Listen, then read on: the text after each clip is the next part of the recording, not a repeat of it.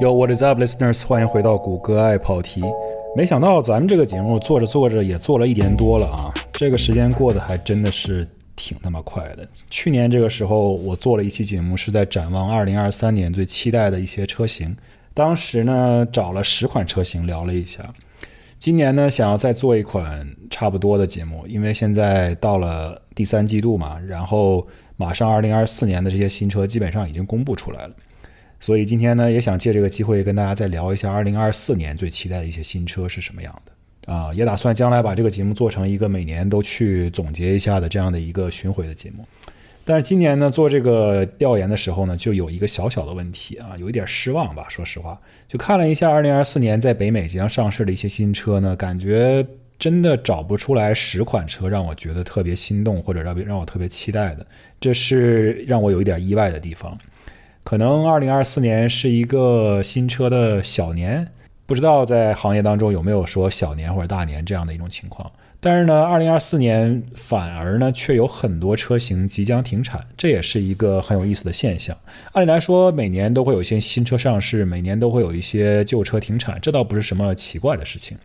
不过今年呢，看了一下这两份列表之后，发现呢，就是其中一份列表要比另一份列表长很多，而且呢。停产的车型当中，很多都非常具有代表性。今天呢，我们就不光聊一聊说，呃，二零二四年即将上市的一些很期待的车型吧，顺便也聊一下二零二四年可能即将停产的一些车型，会令我们觉得有一些遗憾，甚至有些惊讶的。OK，那我们今天就聊一下这样的话题。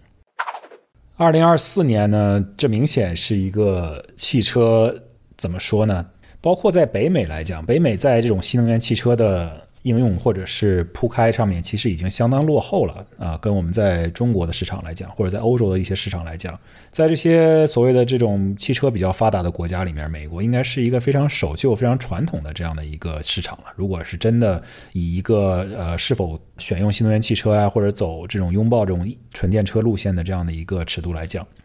那么二零二四年即将上市的一些新车当中呢，其实很多纯电车。都是呃，在美国终于出现了，但是呢，他们并不是一些特别呃，并不是每一辆车都是特别让人期待或者特别让人激动的，呃，而且呢，有很多车其实去年就要推出，但是今年一直没有到来啊，一直迟到。今天要说的第一款车呢，就是这样一款迟迟到没有来的车，就是这个大众的 ID Buzz 啊。今天我们去逛了一下迈阿密的车展，还看到了一辆这个车的现车啊。在北美市场将要出来呢，应该就是只有它的长轴距版本，短轴距版本应该是目前还没有打算到美国市场来卖。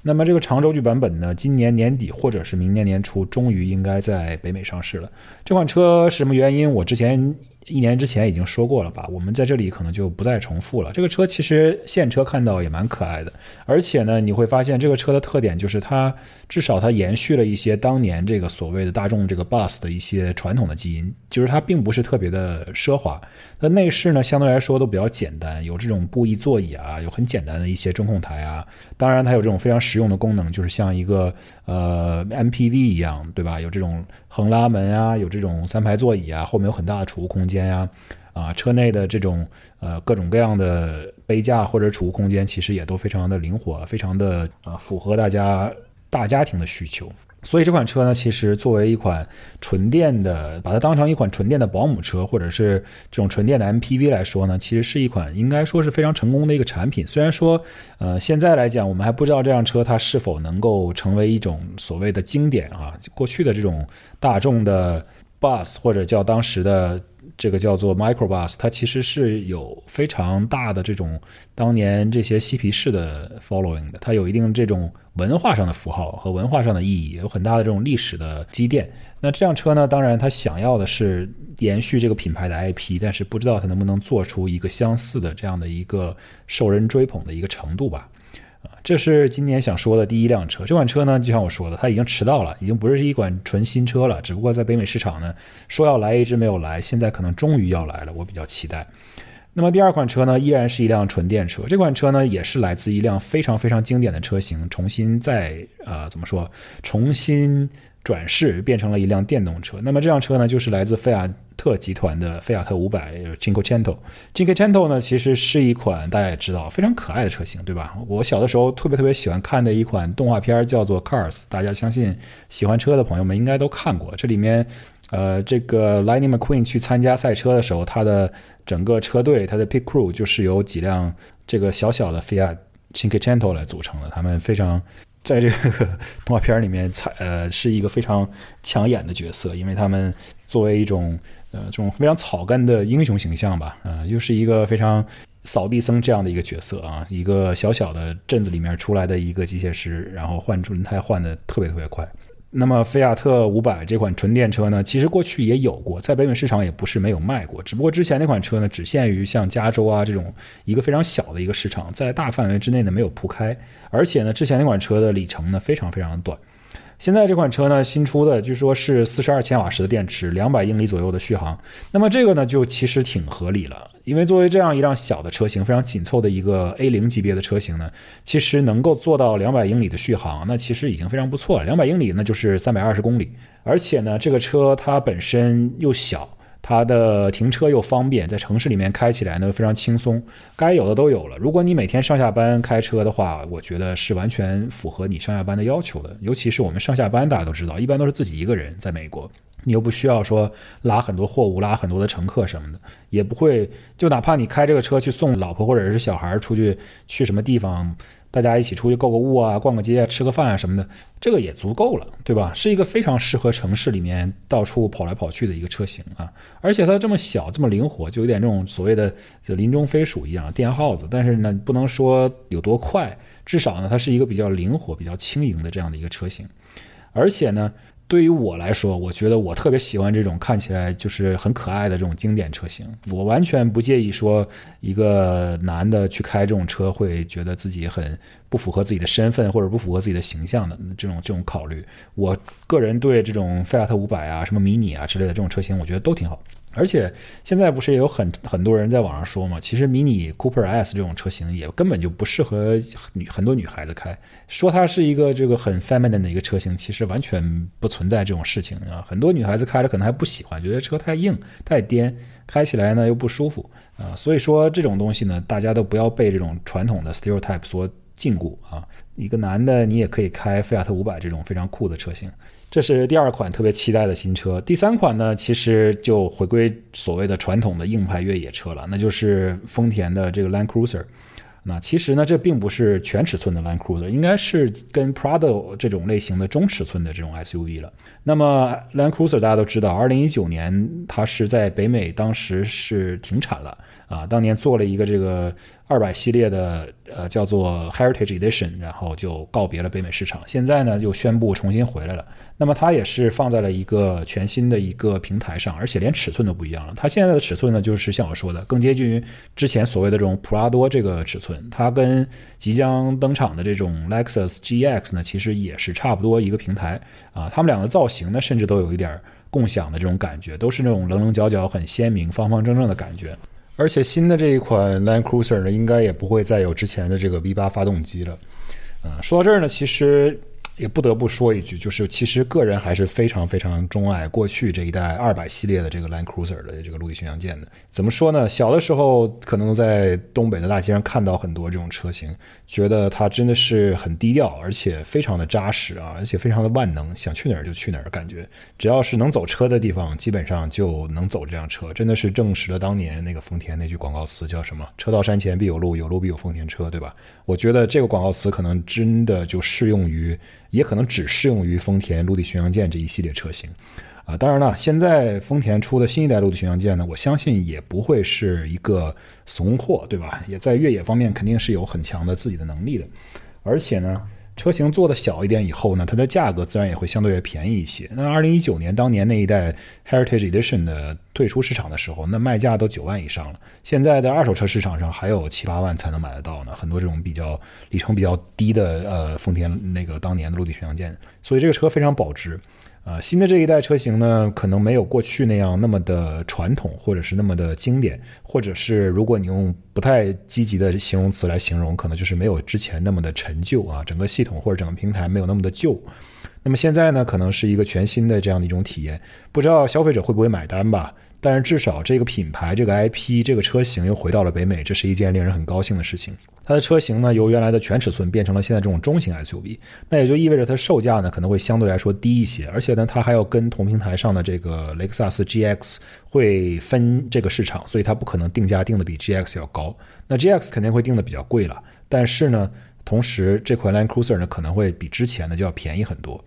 啊，这样的话呢，它的受众可能也更大一些，可能会直接去跟，比如说像 Bronco 啊，跟 Jeep 呀，或者是跟 Forerunner，甚至有一些车型可能会产生一些竞争关系啊。所以说，这个丰田市场上的这个自己品牌的有一些呃互相吞食市场的情况，也有可能会发生，这也是一个非常有趣的现象，值得去观察一下。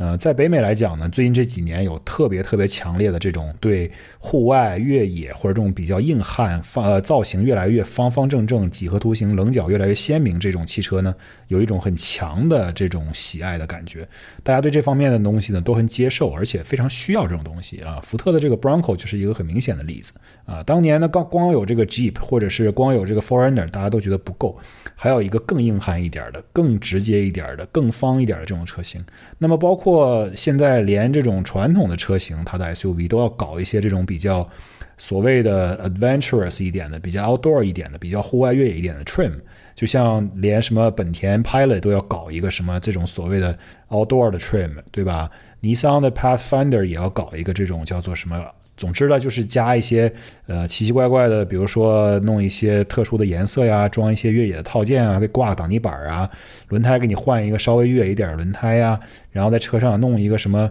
呃稍微高一点的这种悬挂呀，总之就是一些不是很花钱，但是外观看起来就不太一样的这种套件。这样的话呢，给你的车就一种非常 rugged 的感觉啊，很多消费者特别喜欢这个。呃，苏巴鲁也搞这些，就连 Lexus GX 新出的这一款车型，它也要专门搞一个这种特别越野、特别硬汉的一个造型的车型。呃，所以说呢，这种这种趋势呢，现在是至少在北美市场来讲是比较火的一个趋势了。呃，很多人都喜欢去户外，尤其在新冠期间，我相信有大部分人全新的发现了这样的一个露营啊，或者是野外去探险的这样的一个爱好。那么开车呢，自然是一种比较相对来说比较舒适的去野外呃旅游啊、探险的这样的一个方式啊。所以说这这一方面的东西呢，产品一直都会有新的东西来推出，这也是。最近几年在北美这方面汽车的一个小小的趋势吧。那么接下来再说一下第四款值得期待的新车。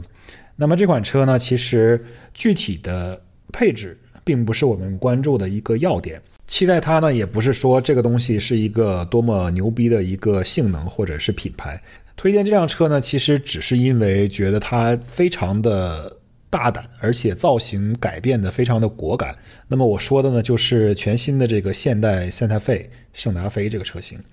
这个车型在国内呢，显然也很成熟了，做了很多很多年了。我小的时候其实就已经有了，那个时候呢，车型呢也是圆圆滚滚的。后来诸多代吧，它都是做的相对来说比较圆润的一个造型。那么全新的这一代车型呢，立刻把它的过去的造型整个完全摒弃掉了，做成了一个非常方方正正的一个形状啊。车上有很多这种 H 型的这种元素在里面，包括在前保险杠，包括在车内饰，很多种 H 型的这种呃设计元素在里面。而且这个 H 型呢，不是说像现代商标里面那个 H，就是急着拐弯的像草体一样的花体一样的，而是一个非常方方正正的 H，就像你画一个梯子或者画一个拱门一样，这种非常有棱有角的这种造型。那么这也是它。它设计上一个很大胆的一个转变吧，我觉得别的不说，就凭这一点都值得说，期待一下这个车到时候造出来是一个什么样的一个效果。而且呢，我刚刚提到的这一方面，就是说 SUV 越来越越野化，越来越这种硬汉化的这种趋势呢，相信也产生了对圣达菲的设计有一定的影响。那么如果他真的想去赶上这个趋势呢，我相信也是会有一定的功效的。但是我觉得更大的原因可能是现代它本身所有的它旗下的汽车呀，设计语言都在朝着这种几何图形的方向发展，尤其是特别方、特别三角形的这种硬的几何图形的方向发展，对吧？你看一下它现代的那些什么 Ionic 呀、Ionic 五啊、Ionic 六啊，都是一些非常硬的那种有棱有角的，又三角形又方形的，很多这种呃像。叫做像素块一样的这种设计。也是它的一个设计特色语言来的。那么现代品牌既然走了这个路线，那么现代费可能是它旗下最畅销的车型之一。把这个车型也改到它一个全新的家族设计语言当中呢，我觉得这是一个合理的选择啊。虽然是一个很大胆的选择，但是总体来讲是一种比较合理的选择。而且你这样大胆的设计，它自然就呃吸引了很多眼球，而且。让大家觉得哇，你这个现代真的是大刀阔斧的在做出改变，做出一种这种全新的尝试，也值得大家去敬佩。这也是为什么我把它放到二零二四年最期待的车型上面当中一个。今年我们就找出了五个车型，这也是当中的一个，所以说应该说还是挺不容易的。那么很快我们就说到了今天最期待的车型五个当中的第五位啊，以上的车型其实不太分排名了，只不过就是在不同的。特色或者是类别上面，我把把它进行了一下简单的排序。最后这辆车呢，是一辆非常怎么说呢？是一辆比较热血的车型。但是呢，它终究是一个 SUV，它也不是一个说特别让人觉得热血沸腾的轿车呀，或者是跑车之类的东西。而且呢，我们作为谷歌爱跑题这个节目的一个定位，我觉得其实并不太专注于超跑或者是。豪华顶级车型这样的一些探讨，因为第一，这不是我非常熟悉的一个区域；第二呢，我觉得其实更多的消费者必然不太会去呃去对这些事情感兴趣。我们很多时候呢，探讨的是一些很实际的、很实用的一些现实生活中开车、用车、买车的小贴士，或者是我们日常生活中会碰到的、会遇到的一些驾驶方面的问题的解决。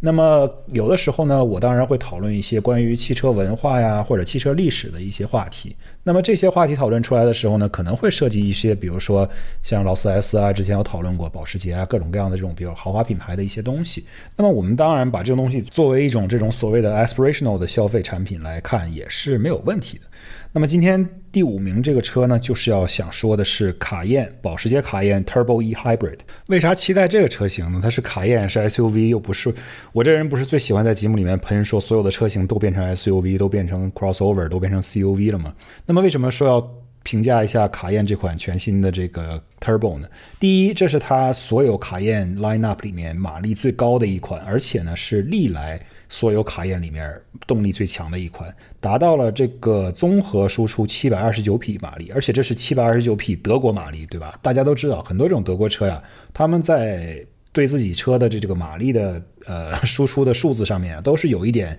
sandbagging，就是都是有一点都是有一点收着的，都是有点保留的，对吧？他们说的数字呢，可能比实际的输出要低一些。我不知道他们这个是出于一种政策上的合规的考虑呢，还是说他们本身就是这样的一个习惯。但是至少这些车来到北美之后，比如说之前的保时捷卡宴，他说啊，我自己零百加速是呃三点六秒。假设啊，这并不是实际数据，实际数据我不太记得了。而且我说的是去年的车型，就是它的去年的这个卡宴 Turbo E Hybrid。然后呢，美国的这些权威媒体拿来这辆车来测试，一测发现哇。三点二秒钟就可以做到零百了，我根本不需要三点五秒或者三点六秒，就发现德国很多的车型，包括宝马也好，包括保时捷也好，包括奔驰的一些豪华车型也好，它都会有一点这种对马力啊说的就偏小，实际情况呢其实更更大一些。那么我现在说到是七百二十九匹马力，这个车型呢真正多少马力咱也不知道啊，而且很多具体的数字呢还没有公布，比如说油耗啊，比如说它的纯电里程啊。但是它的电池呢，确实比之前要大了一些啊，而且那个充电的频率呢也要好一，充充电的功率也要高一些。另外呢，其实这个车为什么还值得一提呢？就是卡宴的最高版本当然是 Turbo 了。那么在二零二四年开始呢，这个 Turbo 级别的 Trim 就不再有非混动版本了，就是说 Turbo 这个 logo，Turbo 这个 badge，它下面的车型就只有这个混动这一款，而且是插混。那么也就是说，这个车就变成了整个卡宴 lineup 里面唯一一款 turbo 啊，这个还是非常值得一提的啊，因为卡宴这个车型呢，怎么说呢？这是一个划时代的产品。我相信大家都知道，知道一些这种关于 SUV 或者是近代汽车历史的人，可能都听说过啊，就是豪华车开始造 SUV 这件事情，其实是从卡宴这开始的。它等于说，真的是为这种过去的跑车品牌，尤其是这种比较偏运动性的跑车品牌，打开了一条全新的生意大门，对吧？等于说是彻底盘活了这个保时捷这个品牌。如果没有卡宴，可能就没有后来的这么多不同版本的这么全新的各种各样型号的911；没有卡宴，自然也不会有 Macan 这一款更加下探、更加亲民的、更加大众化一些的保时捷车型。没有卡宴，可能都没有后来的所谓的宾利 Bentayga 天越，可能也没有劳斯莱斯的这个 Cullinan，可能就也没有兰博基尼的 Urus，甚至没有法拉利的 Purosangue。所有这些车型的存在，你都要感谢当年保时捷神来之笔，为自己这样一个。传统跑车品牌或者是赛车品牌专门推出了一款 SUV 车型，当时也算是逆其道而行之了。很多当时的保时捷这种传统的所谓的呃原教旨主义者这种车迷，他的粉丝是非常不支持保时捷做 SUV 的。但是呢，这款车型在商业上它是一个百分之百彻彻底底的非常成功的一个案例。所以说，这款车型像我说的是具有一个划时代意义的产品的。啊，有机会的话呢，我们可以讲一讲关于保时捷卡宴的一些历史。那这款车型呢，怎么说呢？它确实是一款非常好的产品。很多人说它跟大众啊、跟奥迪啊什么的同平台啊，共享很多东西啊，这个没错，对吧？他们用的呢，可能都是一些相对于呃其他，就是怎么说呢？相对于像九幺幺这种车型啊，或者像比如说 Cayman 啊这种车型呢，它既不是用着水平对置的发动机，也不是用着人家保时捷传统的这些动力系统。但是呢，它是在奥迪或者是在呃大众的基础之上进行了很多自己的修改和调教的，不能说完全不一样，但是呢也有很大很大的区别。而且你要严格来讲，那兰博基尼 Urus 和大众的那些不是和奥迪的，比如说 RSQ 八什么的，它不是也是近亲吗？对吧？而且你要细说的话，这个奥迪。它跟 Urus 的距离可能还没有保时捷卡宴跟 Urus 的距距离近。那么这个呢，我们具体也不是特别的懂啊，咱也不能乱说。但是从听来的消息上来讲，确实是这款车呢，它可能跟 Urus 之间的动力系统的关系可能更近一些。但是毕竟这是一个插混的车型，所以它还是很独特的。而且作为这种保时捷最顶配的车型，它显然该配的东西都配上了。当然，还可以选装什么后轮转向啊。总之，这款车呢，就是。应该说，除了法拉利或者是兰博基尼之外，所有的 SUV 里面这最最运动的一款车型，应该就是它了。那么说到这儿呢，二零二四年最期待的车型，找来找去就找出了这么五款，到这就说完了。这也是一开始的时候我想提到的一件事情，就是今年不知道是不是一个小年，还是说有一些特殊的原因，就是感觉新车呢选择就非常非常的少，而且很多东西呢看起来都非常的。无聊啊，非常的乏味，激不起就是大家的这种兴趣，没有任何的这种呃，没有任何的这种热情的让人能够呃沸腾的点。很多东新出的车型呢都是电车，当然纯电车对于我来说并不是一个问题，但是这里面就存在两个小小的现象，就是说，第一，美国市场本身对于电车的这种 roll out，对于电车的所谓的大面积的铺开啊，它做的就比较慢。每年推出的这些电车呢，就像挤牙膏一样，这个品牌挤出来一个，那个品牌挤出来一个。而且呢，现在美国这一套电车的贸易保护呢，它又非常不欢迎这种进口的车型从外面进来，对吧？要么就是关税，要不然就是没有任何的这种福利，也没有任何 incentive 让你进来。所以这些很多的国际品牌，包括日本品牌、欧洲品牌，他们现在都在忙着在美国建厂，不管是整车厂也好，还是电池厂也好，他们现在都在忙着建厂。所以说，未来再往后，比如说看五年或者到十年期间，可能会有很多车型进入北美市场。但是呢，此时此刻，由于政策的改变、法律的改变，包括整个政治风向的改变，美国呢现在还是在去适应的这样一个阶段。而且现在还有一个什么样的现象呢？就是很多已有的电车啊，比如说什么福特的叫做 Mustang Mach-E 啊。包括其他的一些品牌的这种非特斯拉之外的这些电车啊，呃，Lucid 也好，还是 Rivian 也好，他们呢，其实很多这种大家喜欢去尝鲜的消费者已经把他们的车拿到手了。呃，既然过了新冠期间这个芯片的危机，也过了新新冠期间这个所谓的供应链的危机，现在这些车的产能呢稍微上来一些之后，他们就发现哦。原来美国的消费者第一批这种尝鲜的消费者去买这种新势力造车的消费者，他们的需求基本上已经得到满足了。所以现在就出现了一个什么情况？就是特斯拉这种车型，它是变成了一个相对来说介于新势力和传统车企之间的这样一个定位，它变成了一个相对来说比较 mass market 的这样的一个一个车厂。它的车的产能上去了，它的需求也上去了，大家对于它的需求还是有的。很多人很相信这个品牌，买了之后呢，就把它当成一辆传统的车在用。当成一辆日常的开车可以开，怎么样都都觉得跟过去的买一辆，比如说福特造的车、大众造的车、丰田造的车，对于很多消费者来说没有区别，反而更好。但是呢，很多这种买车作为一种日用品的消费者，他可能并不愿意去尝鲜买一些过去没听过的品牌，比如说 Lucid，比如说 Rivian，比如说像什么那个福特的这个 Mustang Mach-E，对吧？这些车型他们可能也不错，但是呢，第一，这些车型很贵。第二，这些车型的充电桩和整个这个充电的硬件系统不如特斯拉。第三，这些车型他们由于是全新的，你对于它的这种可靠性、耐久性以及它使用的这种呃维修起来是否方便、售后服务是否好，你完全没有一个非常完整的信息体系或者是一个信任体系在这里。现在就出现了一个什么情况？就是这些车型的销量啊就上不去了。很多车车厂，尤其是像这种比较大的车厂、产能比较强的车厂，就出现了这种滞销的情况。这些电车已经开始在 dealer 的这个 lot 上面开始，就是做了很久，已经卖不出去了。这是一个很神奇的现象。我觉得很多呃，包括政治方面也好，还是商业方面也好，我觉得很多人没有预料到，说美国这个市场啊，对于电车的需求会出现一个这样的瓶颈，就是立刻进入了一个很快就进入了一个 plateau 的阶段。大家现在就觉得哦。最开始已经尝鲜的人，最开始想要去追求这种新鲜感，想要去呃购买这种最前卫的、最高科技的东西的人，他们的需求已经满足了。现在这个市场上真真正需要的，就是一款真正平价的、便宜的三万到四万之间的，而且足够大的一个充电网络、足够强的一个售后网络这样的一款车型。如果能够出来的话，那才能够真正的改变大家消费者的一些观念，让大家更容易的去接受这个东西。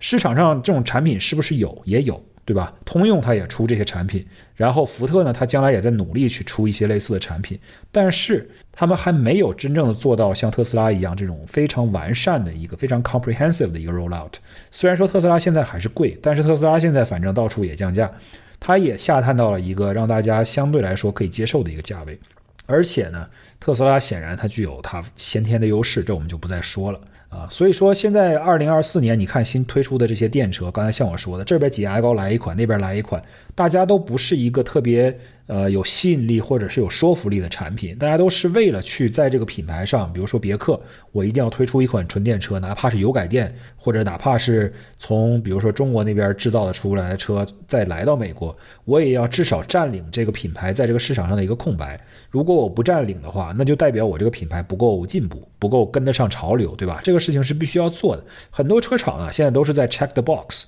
都是为了做一辆电车推出到市场上面而做，而它的产品力呢本身就不足够，对吧？这就是一个很严重的问题。呃，之前也讨论过了，就是说美国它显然想要上下齐心，所有人努力干一件事儿，这不是它这个民族的一个性格，也不是这个国家的一个性格。不是这个国家文化当中的一部分。呃，中国呢，你想做这个电车这么便宜，或者说，呃，突然一夜之间有这么大的一个产业爆发出来，显然在政策上也是有很大的支持的。那么在美国，显然它就不存在这么强力的这么一个政府或者政策在后面的助推。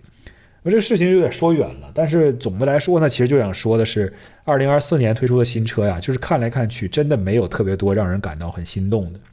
这个时候你就会让人觉得特别怀念一些过去的老车了啊！这也是为什么其实有的时候啊，如果你有的选的话，很多时候我可能宁愿去选一辆老车回来自己修一修、玩一玩什么的。它能带给你的这种感觉呢，就更真实一些，而且更亲切一些吧。不会说像很多一些现在的新车，第一这个品牌你可能从来没有见过，它没有历史，也没有什么积淀啊，更没有什么这种文化，或者是你小时候长大的一些这种情感上的牵绊。你比如说，我小的时候，可能在路面上看到很多这种老的奥迪一百什么的，所以很长一段时间以来，我一直以为我会买的第一辆车会是个奥迪啊。当然了，后来看到了萨博这个车的杂志上，虽然没有在路上看到过吧，但是就走上了萨博这条不归路。但是至少小的时候的车，虽然我们在中国长大，这个汽车的历史呢相对来说也比较短一些啊，但是至少是在小的时候的车呢，还是会留下很深刻的印象啊。比如说当时的北京吉普啊，比如说当时的一些大众的车型啊，捷达呀什么的，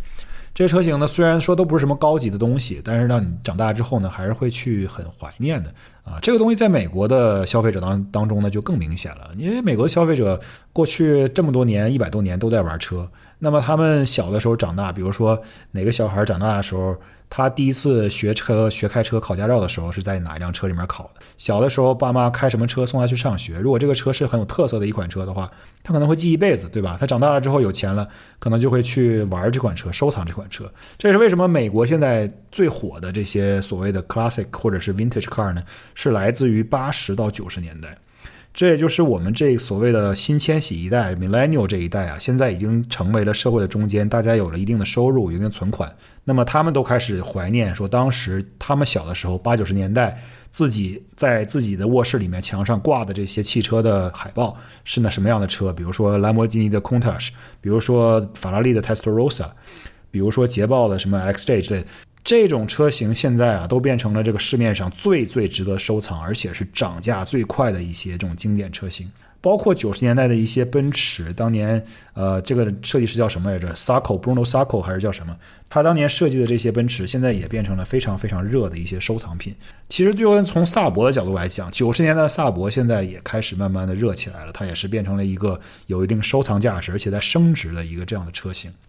这也是为什么，其实就是很难讲。我觉得从一个汽车文化的角度吧，我怎么说都会让人听起来觉得像是一个只往后看不往前看的这种比较老派的一个人。但是呢，我毕竟不像所有的大部分的消费者一样，就把汽车当成一种工具，对吧？我们多多少少对这个东西还是有一点。情怀在里面的，如果你玩的是情怀，对吧？那你显然是要往回看，你往前看就会觉得很失望。像今天这样的一个情况，你往回看反倒很能找到很多各种各样的这种宝贝，你会觉得啊，这个也好好玩，那个也好好玩。而且呢，由于是过去的东西，对吧？经过这么长时间的洗礼，这么多人去研究、去玩、去改装、去改造、去维修、去维护，那么就有很大的一个知识体系存在。你造一辆新车出来，除了这个车厂的工程师和技术人员之外，没人知道这个车怎么玩。那么你看一些过去的车型，这种车友会，包括整个一个全世界范围之内、全国范围之内，甚至某一个区域范围之内的这种车友的一些团体，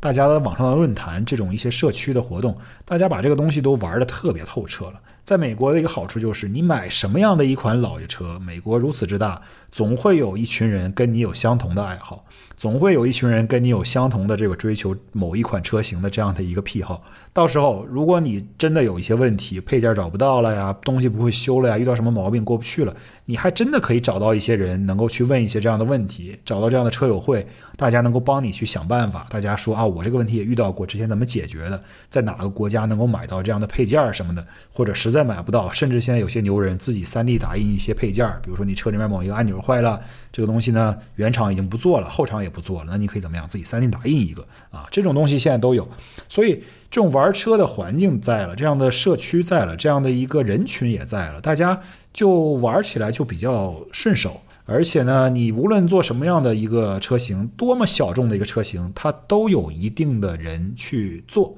啊。不知道大家看不看这个 J Leno Scratch 这样的一个呃 YouTube 频道，网这个油管频道。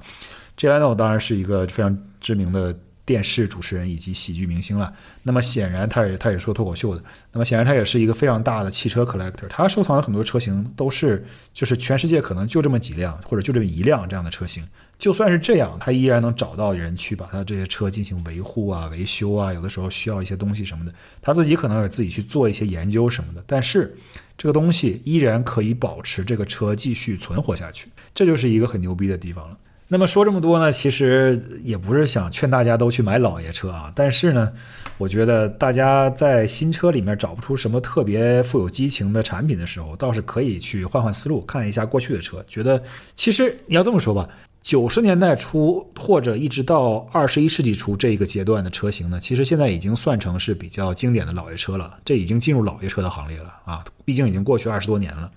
其实这一个时代的车型，除了你这种所谓的自动驾驶功能、辅助驾驶功能以及大面积的这种液晶显示屏之外，除了这些功能没有，其他的大部分的驾驶功能啊，其实都已经足够了，对吧？你就是没有主动刹车，没有什么雷达控制这个 cruise control，没有这些东西，你一样可以开，而且呢，你开的时候会更加的投入，更加的 engage，会更有趣一些，不妨。如果你需要去找一辆相对来说没那么贵，现在的新车都死贵死贵的，对吧？想找一辆没那么贵又很好玩的车，不妨往回看一看，很多这种很经典车型啊，其实并不贵。那么说到经典车型呢，我们下面就简单聊一下我在看新闻的时候看到的一些非常令人遗憾的新闻吧。就是说，二零二四年新车让人觉得很血脉奔张的车型倒是不多，但是呢，即将跟我们告别的车型倒是挺多的。而且这个告别的车型里面啊，即将停产的车型里面啊，还有很多啊很厉害的这种非常非常经典的 heavy hitter 在这里面。比如说啊，我现在给大家简单阅读一下这个即将停产的车里面我挑出来的一部分让人觉得非常唏嘘的一些啊车型：奥迪 R 八、奥迪 TT、道奇 Charger、道奇 Challenger、克莱斯勒三百、道奇所有 Hellcat 车型、雪佛兰科迈罗 Turbo 版本以及雪佛兰科迈罗全系车型在二零二五年也会停产。Genesis G70、起亚 Stinger、Nissan Maxima 这些呢？我不知道说完之后大家有没有发现一个共同点，就是我这里面可能有两个贯穿其中的主题。第一个主题就是这些车型停产的车型，我刚刚念的这部分啊，至少全都是轿车。二零二四年停产的车型里面是不是有 SUV 呢？也有，也有很多 SUV 二零二四年即将停产。但是你会发现被停产的 SUV 车型，大部分它在二零二四年都会有一个替代的产品啊，不管是说这个车型更更新换代。就把这个车型的这个型号彻底取消了，变成一个重新命名的一个型号了。比如说马自达就这样做了，对吧？那么不管是这样也好，还是说过去的一款 SUV 将来会变成电动，这样的情况也有。但是至少它会有一个东西来替代，对吧？那么这些轿车，我刚才念的这些轿车没了就没了，替代他们的就是电车和 SUV 了。这是第一个主旨。第二个，你会发现这些即将淘汰的车型、即将停产车型当中呢，还有一个主题，就是他们都是这种大马力、大排量的。跑车 V 八或者是轿车 V 八这一类车型呢，真的是越来越不受这个待见了。它不受待见的方面呢，其实主要是政策面。像我上一集说的，你这种小轿车，就是所谓的传统乘用车啊，无论你怎么玩，它也不可能归类为卡车。我们已经说清楚了，卡车的这个燃油经济性的标准要比乘用车、普通乘用车，也就是轿车要宽松很多很多。宽松的标准就意味着。比较轻松的这种研发，也就是研发成本会相对来低一些。而且呢，你把这些车型换成 SUV、换成 CUV、换成皮卡卖出去之后，它的利润率、它的 margin 可能还大一些。然后再加上，如果同款车型它做一个 V8 跑车，或者变成一款 SUV 来说，那么 V 八跑车显然第一它研发成本也高，第二这个东西它作为一个跑车来讲，它本身售价就贵一些。那么你面对的受众群体肯定要小很多。这些车厂啊，他们虽然一方面要维持自己一个这种非常运动的基因，或者是这种做肌肉车的传统，比如说道奇集团，但是呢，另一方面你肯定也要考虑说，你未来的这个呃企业的发展，总体的利润怎么样才能赚更多的钱，赚更大的钱？你不可能永远守着这样的一个即将被政策淘汰的一个车型一直做下去。那么今年也就是他们选择把所有的这些 V8、Challenger、Charger 的这些淘车型淘汰的这样一年。将来呢，Charger 可能还会回来，但是呢，它可能会变成一款纯 EV 车型。那么纯因为车型做成运动车型，这也不少见了，也是一个非常常见的一种方式了。而且这些电耗子的速度，那显然快的离谱，对吧？而且他们的马力也可以达到上千匹，比现在的车的马力要大得多得多。但是呢，你不得不承认，过去的道奇或者是克莱斯勒也好，他们这些大 V 八呀，虽然是一个非常老旧的平台。非常是一些非常老掉牙的科技，但是呢，他们确实是真的很好玩，很有趣啊！现在呢，过去又看了一条新闻，说最近三年当中，在美国所有的汽车车型当中，失窃率最高的车型 Challenger Hellcat 远远的甩开第二名很多很多。也就是说，这辆车啊，是美国最容易被偷盗的一款车型。一方面可能说明这个车真的是特别吸引一些特殊的群体去呃偷它也好，去开它也好。它真的是有一个很独特的市场。另一方面呢，这个车确实也真的很好玩，对吧？如果你不好玩的话，谁去偷它呀？所以说，呃，好玩的另外一个说法就是它有很高的价值，对吧？你偷完之后拿去卖，肯定有很多的价值，不然的话谁偷它，对不对？那么这也就是说，整个这市场啊，就朝着这样的一个方向发展。所以说呢，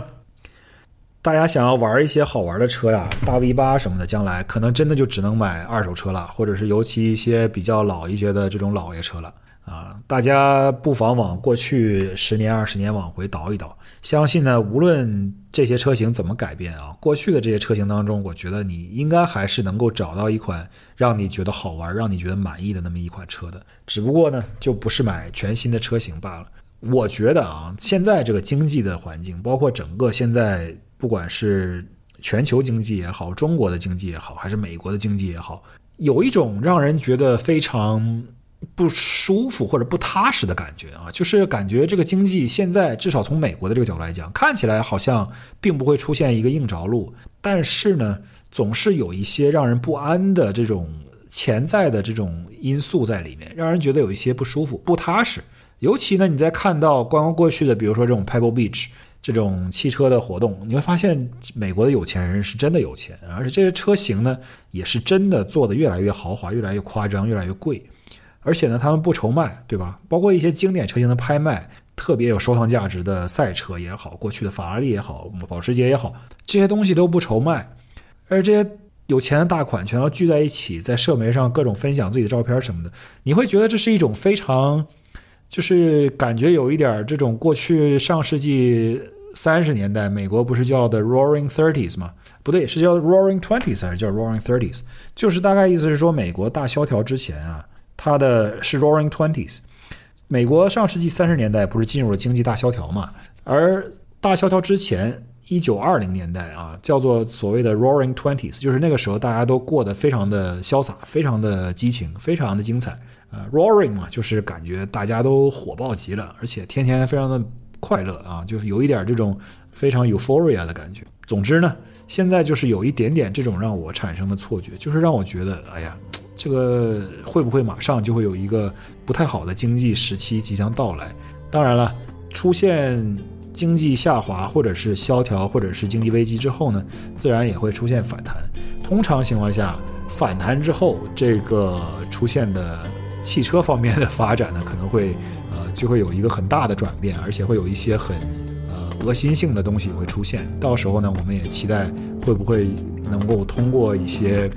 所谓的浴火重生，或者是